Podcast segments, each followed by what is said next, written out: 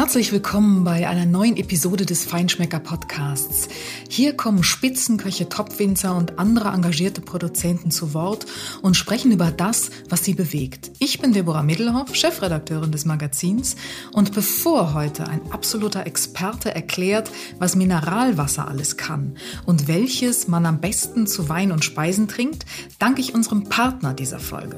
Es ist die traditionsreiche Jackie Winery aus der Toskana und die ist in vierter Generation familiengeführt und heute einer der Impulsgeber in der legendären Weinregion. Verantwortungsvolles Management von Ressourcen und umweltschonende Arbeit im Weinberg, die haben schon lange höchste Priorität. Jackie war nämlich in den frühen 90er Jahren schon das erste Weingut in der Toskana, das eine Wasseraufbereitungsanlage installierte. Und heute verbindet Jackie moderne Kellertechnik und langjährige Expertise und erzeugt so hochwertige Weine einer ganz neuen Generation. Mit ihren Chianti Classico Weinen zum Beispiel präsentieren sie das Terroir der Toskana authentisch und zeitgemäß. Mit unverwechselbarem Charakter, harmonischer Balance und vor allem lässiger Eleganz. So, und jetzt geht's aber wirklich los. Ernst Georg Hahn Ernst Georg Hahn ist ein Experte, wenn es um Mineralwasser geht. Er ist Key Accounter bei staatlich Fachingen und zuständig für die Gastronomie und Hotellerie. Und von ihm wollen wir wissen, warum eigentlich jedes Mineralwasser anders schmeckt, welches man am besten zu Rot- und Weißwein oder zu bestimmten Speisen trinkt und ob man wirklich Wasser von den Fidschi-Inseln braucht.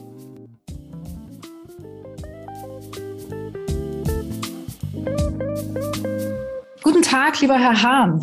Ernst Hahn. Schön, dass Sie heute zu Gast sind.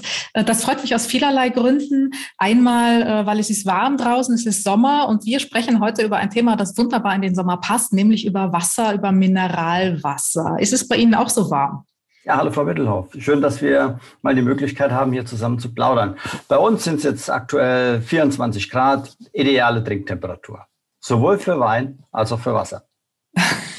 Dann diskutieren wir nachher noch über die Reihenfolge. Okay. Schauen wir mal.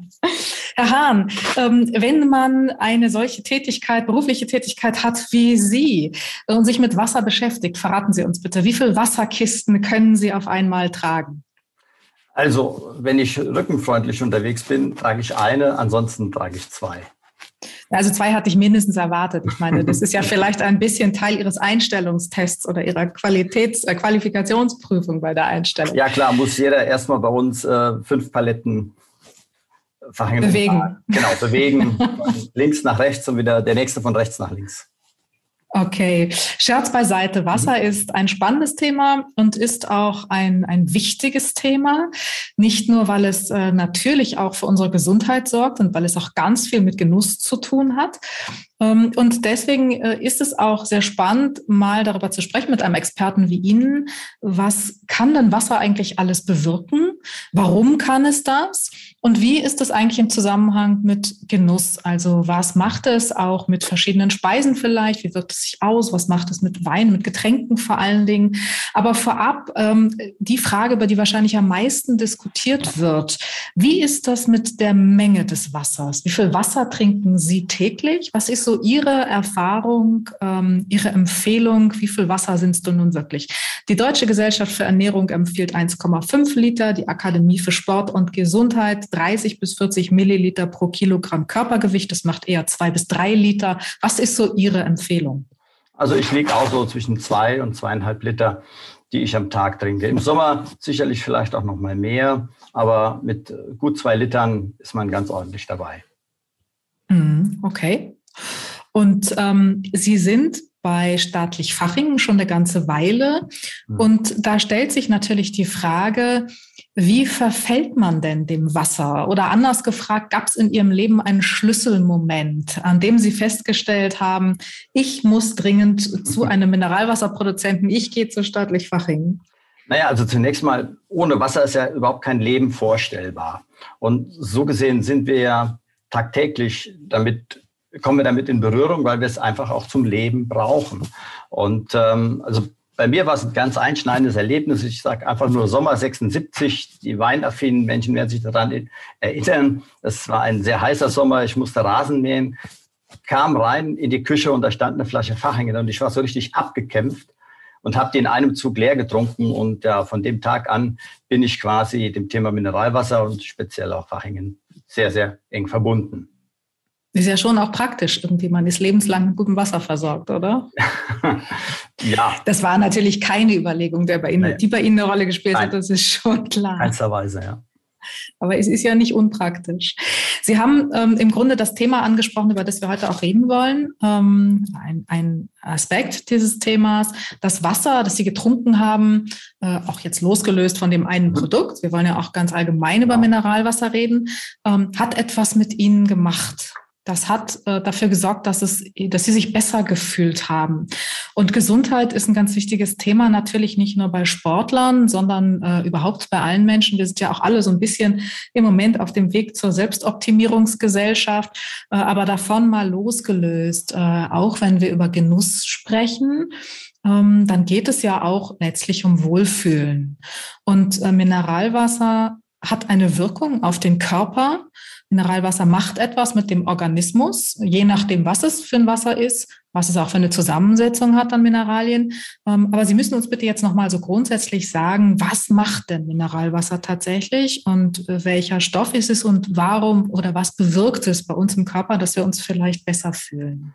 Naja, zunächst mal allgemein löscht es mal den Durst. Und der Durst ist ja eigentlich schon ein Warnsignal unseres Körpers, zu wenig Wasser in unserem Körper haben. Und weiterhin versorgt uns ein gutes Mineralwasser mit Mineralstoffen. Und diese Mineralstoffe, die brauchen wir eben auch zum Leben. Die können wir nicht selber produzieren, nicht selber in unserem Körper herstellen. Das heißt, wir müssen unseren Körper immer wieder damit versorgen mit Mineralstoffen und Spurenelemente.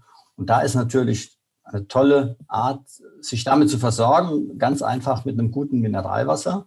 Wir brauchen keine Brausetabletten, ähm, sondern wir können mit einem gut mineralisierten Mineralwasser unserem Körper diese Mineralstoffe zuführen. Mhm. Wobei ich ja ehrlich sagen muss, manchmal ist es schon so, dass man das Gefühl hat, man möchte auch irgendwas mit Geschmack. Also dann ist mhm. äh, vielleicht ein gutes Ergänzungsmittel, äh, würde ich jetzt die Brausetablette nicht ganz verteufeln. Ja, also, ich kann also mir allerdings natürlich auch ein bisschen frischen Zitronensaft in meinen, äh, obwohl ist das gut? Das wäre jetzt auch wieder eine Frage. Das ist Geschmackssache. Also schlecht ist es nicht. Ähm, ich mache mir das zum Beispiel auch ab und an ähm, morgens äh, vorm Frühstück, äh, wenn ich mein Glas Mineralwasser trinke, immer einen Spritzer Zitrone rein. Das erfrischt und Zitrone hat sowieso ja auch eine basische Wirkung auf unseren Körper. Also das multipliziert nochmal. Was ich nicht so gut finde, ist, wenn man in einem Restaurant eine Scheibe Zitrone ins Wasserglas macht. Ähm, das gefällt mir persönlich nicht. Da bin ich eher der Purist. Ich mag auch keine Eiswürfel im Wasser. Es sei denn, sie sind aus Mineralwasser gemacht. Warum keine Eiswürfel im Wasser des Geschmacks wegen? Ja, das, das verwässert im wahrsten Sinne des Wortes. Also ähm, ja, das, das hört sich jetzt lustig an, aber ähm, ganz, ganz viele Gastronomiekunden und denen empfehlen wir, macht doch euer Mineralwasser, äh, euer, eure Eiswürfel aus dem Mineralwasser, das ihr verkauft. Das wird der Gast honorieren und es hat auch einen geschmacklichen Einfluss auf das Getränk, das wir zu uns nehmen. Ja, und äh, ja, wenn man jetzt einen, einen, alkoholfreien Cocktail nimmt und äh, ein Leitungswasser, Eiswürfel, um das mal in Anführungszeichen zu sagen, der hat halt immer einen anderen Geschmack. Und ein Mineralwasser-Eiswürfel, der hat halt eben den Geschmack des Mineralwassers. Also das ist, sollte man durchaus sich mal überlegen. Das ist ja ein ganz, ganz wichtiger Punkt, den Sie da gerade ansprechen, mit dem Geschmack und dem Einfluss, den tatsächlich Wasser auf ein Getränk hat, nicht nur auf ein Getränk, sondern auch auf das Essen. Und ähm, unterschiedliche Mineralwasser schmecken auch unterschiedlich, weil sie natürlich unterschiedliche Zusammensetzungen haben. Genau. Können Sie das erklären? Äh, was äh, schmeckt man eher wie und warum ist das so? Naja, also das ist halt so, Mineralwasser ist halt ein Naturprodukt und das ist irgendwann mal als Niederschlag auf die Erde gefallen und hat sich halt eben dort, wo es in der Erde versickert hat, mit Mineralstoffen angereichert. Und ähm, das beeinflusst natürlich auch den Geschmack.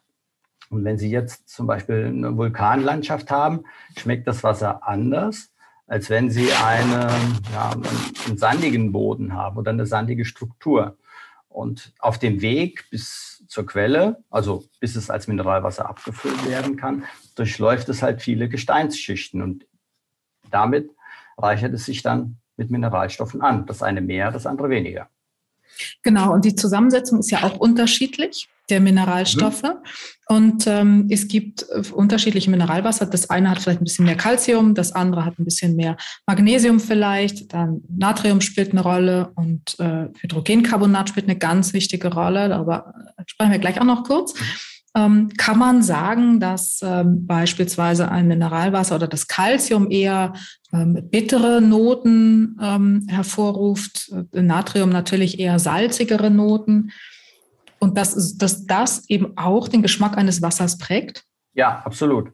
Das ist so. Und ähm, auch, auch die Wirkungsweise von Mineralstoffen ist halt eben auch dann unterschiedlich. Wenn zum Beispiel das Hydrogencarbonat an das Natrium gebunden ist, dann wirkt es mehr verstärkter säurepuffernd, als wenn es zum Beispiel ans Calcium gebunden ist. Und ähm, so gesehen hat auch jedes Wasser seine ganz spezielle Wirkung. Wie kann ich denn als Konsument und als Wassertrinker das herausfinden? Also wie weiß ich, wenn ich eine Flasche in der Hand habe, ähm, was, was, was Werte sind, also wie, wie die Zusammensetzung den Geschmack beeinflusst und an was das Hydrogencarbonat dann am Ende gebunden ist. Das steht ja nicht drauf. Mm, ja, also es ist zum Beispiel, es kann ein Natriumhydrogencarbonat-Säuerling sein, das kann draufstehen. Und ähm, in jedem Fall sollte man halt schon schauen, wie hoch ist der Gehalt überhaupt. Also der sollte äh, idealerweise weit über 1000 Milligramm sein. Und so auf dem Etikett ist das ja alles deklariert und man kann das erkennen.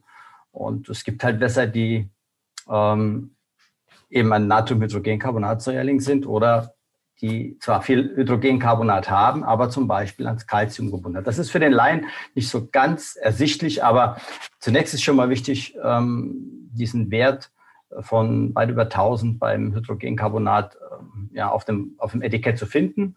Und dann hat man schon mal ein, ja, kann man davon ausgehen, dass man ein gut mineralisiertes Wasser gefunden hat.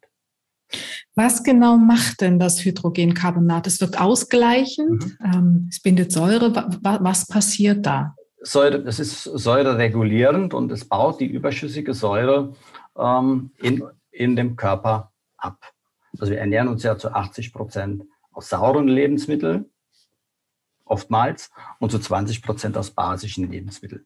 Und ähm, die Ergänzung dazu in unserem Körper ist aber, dass wir zu 80 Prozent aus Basen bestehen und 20 Prozent uns eigentlich sauer ernähren sollten. Und damit können wir diesen Säurebasenhaushalt regulieren. Und wenn jetzt das Hydrogencarbonat, Natriumhydrogencarbonat, auf die Säure trifft, spaltet es sie auf in ihre Bestandteile und sie ist nicht mehr existent. Und deswegen hat man auch, spürt man sofort einen Effekt im Körper. Man fühlt sich besser. Ja, und es, also nach dem Genuss von Wein zum Beispiel gibt es viele ja, Menschen, die leiden an Sodbrennen. Und wenn die eben nach dem Weingenuss oder vor dem Weingenuss oder dazu ein Wasser mit viel Natriumhydrogencarbonat trinken und dann tun sie ihrem Körper was Gutes und können den Genuss verstärkt genießen. Also man hat weniger Probleme mit Sodbrennen. Es gibt ein ganz spannendes, ähm, einen ganz spannenden Versuch, den eigentlich jeder machen mhm. kann. Den kennen Sie bestimmt auch.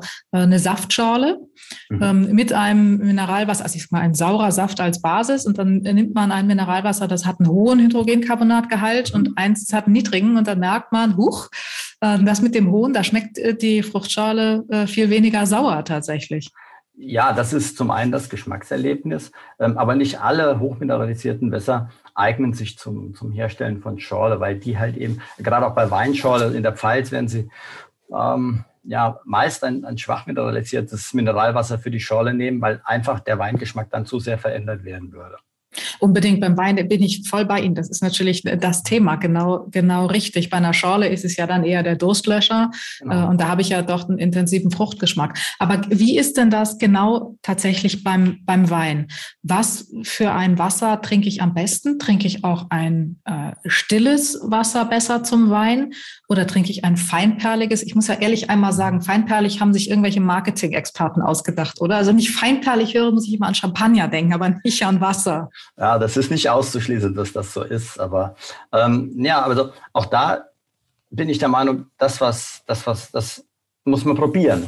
Und das, was einem selber schmeckt, das sollte man dann vielleicht auch nutzen. Also in aller Regel kann man aber schon sagen, dass zu einem frischen Riesling auch ein Wasser passt mit etwas mehr Kohlensäure. Nicht mit der vollen Kohlensäure von 7,5 Gramm, sondern ein Mediumwasser, ähm, was angenehm mineralisiert ist, passt natürlich zu einem weißen Wein, zu einem frischen Wein sehr, sehr gut. Wogegen zu einem schweren Rotwein würde ich eher ein Wasser mit ja, feinperlig trinken oder ähm, ein Wasser ohne Kohlensäure. Mhm. Und wie ist es mit Lebensmitteln? Gibt es bestimmte Lebensmittel, ähm, die auch beeinflusst werden oder deren Geschmacksempfinden oder das, deren Geschmack auch beeinflusst wird durch das Mineralwasser und durch den Mineralgehalt. Also muss ich vielleicht auch aufpassen, wenn ich bestimmte vielleicht sehr, sehr zarte oder Lebensmittel mit sehr zarten Aromen habe, dass ich da ähm, auch eher ein niedrig mineralisiertes Wasser dazu kombiniere? Also diese Erfahrung habe ich noch nicht gemacht. Also zum Essen ähm, ist die, die, ist meine persönliche Meinung, die, der CO2-Gehalt äh, beim Mineralwasser eher unwesentlich. Das ist, also es mag ganz feine Zungen geben, die da vielleicht eine Veränderung spüren, aber ähm, mir und in meinem Bekanntenkreis ist mir bislang sowas äh, ja noch nicht äh, geschildert worden, dass jemand gesagt hat, okay, ähm, zu dieser Vorspeise hätte ich aber jetzt besser ein Wasser mit wenig Kohlensäure oder ohne Kohlensäure getrunken. Da ist eher entscheidend auch hier, dass man das richtige Wasser danach trinkt oder dazu, weil ähm, das verbessert halt eben auch nochmal den Genuss, weil viele Speisen dadurch einfach auch besser vertragen werden. Das ist das eine und das andere ist, es neutralisiert ja auch den Geschmackssinn. Also deswegen ja. wird natürlich ja. auch bei professionellen Verkostungen äh, mal Wasser äh, zwischendurch ja. getrunken. Und was ist dann da besser? Da ist auch eines besser mit einem hohen Mineralgehalt, weil es eben dann auch besser neutralisiert. Ja, die, gut, wenn man das Gefühl hat, dass man einen sehr sauren Mund hat, dann sollte man natürlich ein Wasser trinken mit mehr Mineralstoffen und viel Natriumhydrogencarbonat. Wenn man aber einfach nur das Gefühl hat, dass man einen trockenen Mund hat oder man will einfach die Sensibilität der Geschmacksnerven nochmal ähm, ja, verbessern und dann kann man auch gerne ein Wasser ohne Kohlensäure trinken. Mhm. All das sind so Fragen, da sagen Sie, ähm, ja, weiß ich, habe ich noch nicht äh, gehört, aber ich meine, es gab nicht umsonst Wassersommeliers, die haben mhm. äh, einen, einen, richtig gehenden Boom gehabt, sind äh, jetzt überwiegend wieder von der Bildfläche verschwunden, vielleicht auch zu Recht. Ähm, wie ist Ihre Sicht der Dinge? Brauchen wir Wassersommeliers und brauchen wir Wasser von den Fidschi-Inseln? Also Wasser zu, von den Fidschi-Inseln, ganz klar nein. Wir haben hier in Deutschland eine ganz wunderbare Brunnenlandschaft und können auf tolle Mineralwässer zurückgreifen. Ähm, der Wassersommelier an und für sich, die, die, Idee ist ja nicht schlecht. Also äh, wir brauchen Menschen in der, in der Gastronomie, die ihr Handwerk verstehen und die wissen, wovon sie reden. Ähm, ob man jetzt das Thema Wassersommelier wirklich so hoch spielt und so hoch ansetzt, um dem Gast einen zusätzlichen Nutzen damit anzubieten, ähm, okay, muss jeder, jeder Unternehmer für sich entscheiden. Ich bin der Meinung, man braucht es eigentlich nicht, sondern man braucht gut ausgebildete Restaurantmitarbeiter. Die sollten regelmäßig Schulungen durchlaufen zu diesem Thema Mineral- und Heilwasser, die wir im Übrigen auch anbieten. Und die können dem Gast dann schon ganz gute Empfehlungen geben. Mhm. Und ähm, die Vielfalt, braucht man die? Sie erinnern sich die Wasserkarten, zehn verschiedene Wasser zur Auswahl? Auch, auch das ist heute ein bisschen, ja, sagen wir, das hat sich verändert und ähm, man braucht ein, zwei Wässer zur Auswahl, die sollte man haben. Natürlich sollte man immer ein Wasser mit ohne, eins ohne Kohlensäure und eins mit mehr Kohlensäure bzw. Medium haben. Ähm, und wenn man dann noch unter zwei Sorten oder zwei Marken wählen kann, dann ist man da eigentlich ganz gut aufgestellt. Mhm. Sonst überfordert man irgendwann auch den Gast. Denn der Gast, wenn ich mir jetzt vorstelle, ich gehe zum Beispiel nach Schloss Perl oder wo auch immer hin in ein, ein, tolles Restaurant. Ich bin ja derart gefordert, ich muss einen tollen Wein aussuchen, ich muss ein tolles Menü aussuchen, da brauche ich natürlich Beratung. Und ich will die, die alle Eindrücke auch wirklich sehr intensiv erleben. Und ähm, da kann Wasser sicherlich eine Rolle spielen, aber eher begleitend als dominant. Wirklich interessant, was Ernst-Georg Hahn alles über Mineralwasser weiß. Und bevor es jetzt weitergeht, möchte ich noch unserem zweiten Partner dieser Episode für die Unterstützung danken. Und den kennen bestimmt viele von euch. Es ist Mazzetti. Und Mazzetti ist auch ein sehr engagiertes italienisches Familienunternehmen aus Modena. Wir sind heute mit unseren Partnern ganz italienisch unterwegs. Und dort in Norditalien ist auch die Heimat des Aceto Balsamico di Modena. Bei Mazzetti entstehen diese Balsamico-Essige im größten größten Holzfasskeller der Region. Und zwar in verschiedenen Qualitätsstufen, also quasi für jeden Anlass. Aber es gibt auch Crema, Condimento Bianco und sogar einen Bio-Apfelessig, also wirklich die ganze Palette. Der Aceto Balsamico Testarossa zum Beispiel, das ist das Premium-Produkt, der reift in verschiedenen Fässern und passt mit seiner wunderbaren aromatischen Dichte und Opulenz wirklich gut zum Beispiel zu Parmesan oder zu gegrillten Champignons. Das sind zwei Klassiker, die zu jedem Aperitivo dazugehören. Aber auch im Dessert ist er wunderbar einzusetzen, zum Beispiel mit schlichtem Vanilleeis, ein klasse Tipp. Die traditionellen italienischen Essige gibt es im Lebensmittelhandel und Aceto Balsamico di Modena, den sollte man sowieso eigentlich immer im Haus haben. Der ist ein wahres Multitalent und er gehört eigentlich zur kulinarischen Grundausstattung jeder Küche. So, und jetzt geht's weiter mit Ernst Georg Hahn. Wenn wir über die Qualität des deutschen Wassers sprechen, Sie haben gerade gesagt, äh, wir haben so viele gute Brunnen in Deutschland. Kann man das eigentlich vergleichen? Wie gut ist die Qualität des deutschen Mineralwassers im internationalen Vergleich? Mm, nein, da, da gibt es, das, das würde ich jetzt nicht sagen. Ähm, wir werden ja, wir haben halt eben eine besondere Bodenstruktur in Deutschland und das liefert halt eben auch ähm, hervorragend mineralisierte Wässer. Es gibt halt eben auch Länder, die, ähm, ja, wie kriege ich da jetzt den Bogen dazu? Ähm, ich sehe das insofern, also ich mich frage, müssen wir aus der ganzen Welt Mineralwasser nach Deutschland fahren, wo wir hier eine wunderbare Auswahl haben?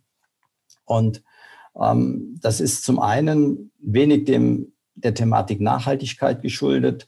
Ähm, Qualität zum Beispiel definiere auch ich persönlich immer über das Gebinde, immer über die Flasche.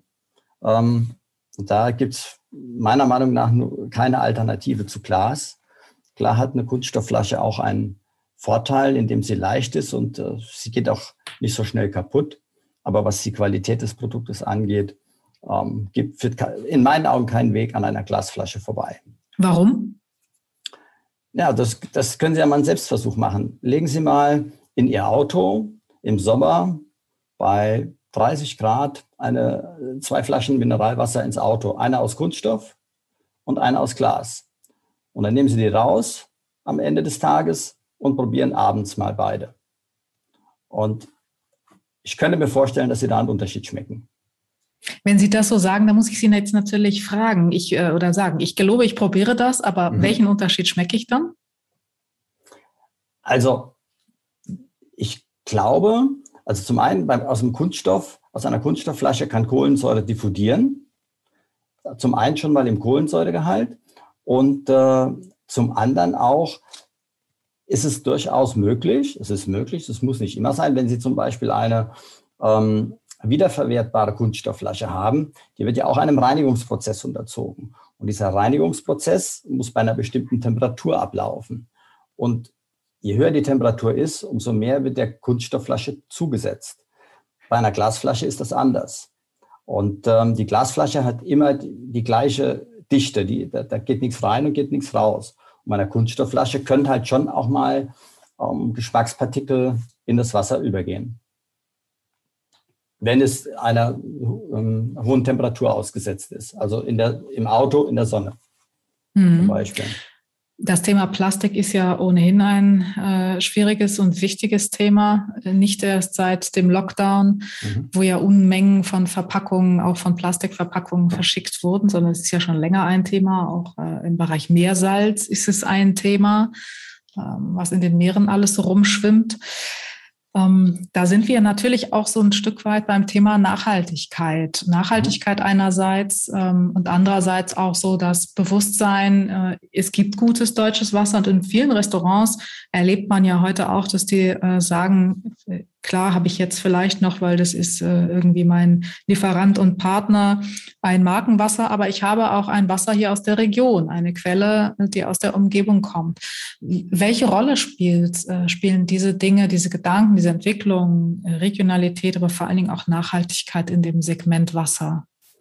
Also per se, ich habe es vorhin anfänglich schon mal gesagt, Wasser ist ein Naturprodukt und somit sollte man möglichst viel dran setzen, ähm, der Natur Gutes zu tun, damit auch wieder ein natürliches und gutes Produkt entstehen kann. Und ähm, für uns ist das Thema Nachhaltigkeit insofern ähm, doppelt wichtig. Wir sind ja auch noch mit unserem stillen Heilwasser und äh, deswegen wollen wir die, die Natürlichkeit des Wassers, die brauchen wir, das ist unsere Existenz. Und ähm, immer mehr Verbraucher erkennen das auch und sehen, dass das Thema Nachhaltigkeit einfach eine immense Wichtigkeit hatte. Wir haben jetzt viel Geld äh, in die Hand genommen, auch um dieses Thema ähm, zu spielen. Und wir können sagen, dass wir seit 2020 klimaneutral sind. Mit ganz, ganz vielen Maßnahmen. Also Sie können eine Klimaneutralität natürlich erreichen, wenn Sie Zertifikate kaufen.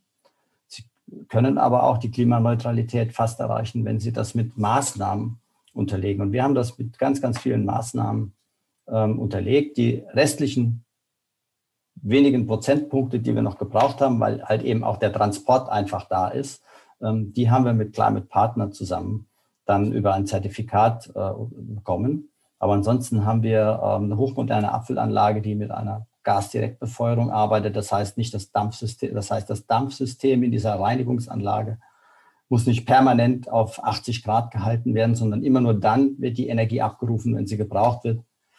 Wir haben zum Beispiel auch äh, ja, unseren Strom, kaufen wir bei einem deutschen Wasserkraftwerk, äh, also Ökostrom. Und das kostet natürlich alles mehr Geld. Aber das ist eine Investition in die Qualität und in die Nachhaltigkeit. Und der Verbraucher weiß das immer mehr zu schätzen. Hm. Also klar, als Mineralwasserhersteller ähm, sagen Sie natürlich, das ist auf jeden Fall äh, eine gute, nachhaltige Option. Noch nachhaltiger wäre es natürlich, man würde Leitungswasser aus dem Hahn trinken. Mhm. Äh, aber das äh, ist ja so eine Sache. Nun ist das auch ein Trend. Es gibt wahnsinnig viele so Wasseraufbereitungstools der verschiedensten Art. Ähm, kann man damit den Geschmack eigentlich auch ausreichend beeinflussen? Weil am Ende ist ja auch das für viele mal von, der, von dem Mineralgehalt dann äh, eine bewusste Entscheidung äh, zu sagen, ich trinke Leitungswasser, damit bin ich irgendwie ganz sparsam und ganz nachhaltig. Äh, ich tue es nicht aus verschiedenen Gründen, aber auch weil meines überhaupt nicht schmeckt. Ähm, kann man das, sind, sind diese Tools mittlerweile, wie ist Ihre Erfahrung, so gut, dass man das doch äh, stark beeinflussen kann oder sagen Sie, geht alles nicht, ähm, muss man mit leben? Ja, Sie können ja heute fast alles designen. Also zunächst muss man mal für, für Deutschland festhalten, wir haben in Deutschland äh, weltweit gesehen, glaube ich, äh, eines der besten Leitungswassersysteme äh, überhaupt. Und dennoch, das stimmt. Und, und, es, wird kein, es wird keinem Menschen schlecht gehen, wenn er Leitungswasser trinkt. Aber dennoch gibt es Punkte, die da eine, ja, die, die, die, eine, die eine Rolle spielen. Also Sie können zum Beispiel mit einem Leitungswasser ein Sodbrennen nicht verhindern weil das Leitungswasser in aller Regel nicht diese Mineralstoffe hat, ähm, die eben zum Beispiel einfach ein Still hat. Und dann sind sie halt auch nicht austauschbar. Also das können Sie nicht mit einem Leitungswasser kompensieren. Wenn es rein um das Durstlöschen geht, das können Sie, können Sie äh, mit Leitungswasser tun. Man muss sich aber immer wieder darüber im Plan sein, ein Leitungswasser ist immer aufgearbeitet, es ist immer behandelt und es, man bekommt auch, es besteht immer ein Restrisiko, dass auf diesem langen Weg von, also der Bodensee liefert, zum, liefert das Trinkwasser für, für Stuttgart und das muss ja irgendwie auch transportiert werden. Das geht halt durch ein Leitungssystem und das muss immer äh, zu 100 Prozent in Ordnung sein. Wann haben Sie das letzte Mal Leitungswasser getrunken?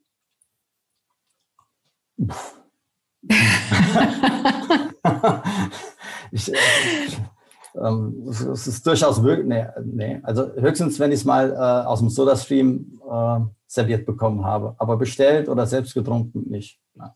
Hm. Was trinken Sie denn persönlich, wenn Sie unterwegs sind und nicht ein Mineralwasser Ihres eigenen Unternehmens zur Hand haben okay. oder serviert bekommen? Ja, also äh, wenn's, ich komme ja aus einer Weingegend hier an der Nahe, aber ähm, ich trinke ganz gerne ein gutes Weißbier weil das zischt dann so. Und äh, nach dem Weißbier trinke ich dann ganz gerne einen schönen Rotwein äh, im Herbst und im Winter und im Sommer immer wieder gerne einen frischen Riesling. Also auch eine Variation bei den begleitenden Mineralwassern dann. Ja. Okay, vielen Dank, Herr Hahn. Das war äh, ganz spannend. Das waren ganz viele Informationen rund um das Thema Wasser und was macht das mhm. eigentlich mit uns, mit unserem Geschmacksempfinden. Ähm, und ähm, wirklich sehr interessant. Vielen herzlichen Dank. Sehr gerne. Hat mir viel Spaß gemacht. Frau Midloff. Okay.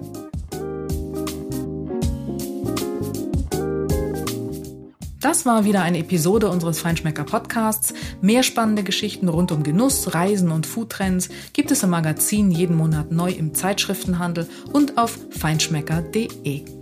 So, und heute habe ich noch einen ganz besonderen Tipp für euch zum Abschluss. Unser junges Trendmagazin Foodie hat jetzt nämlich auch einen eigenen Podcast. Er heißt Apero und dort spricht unsere Weinredakteurin und ausgebildete Sommeliere Katharina mit wirklich spannenden Gästen aus der Weinszene. Zum Start ist sie bei Moritz Heidle, der ist Winzer im Remstal in Baden-Württemberg und liebt Hip-Hop. Ein garantiert anderes Gespräch ohne Fachgesimpel, nur das, was Foodies interessiert. Apero gibt es bei Spotify, Apple Podcasts und überall natürlich, wo es Podcasts gibt. Hört rein!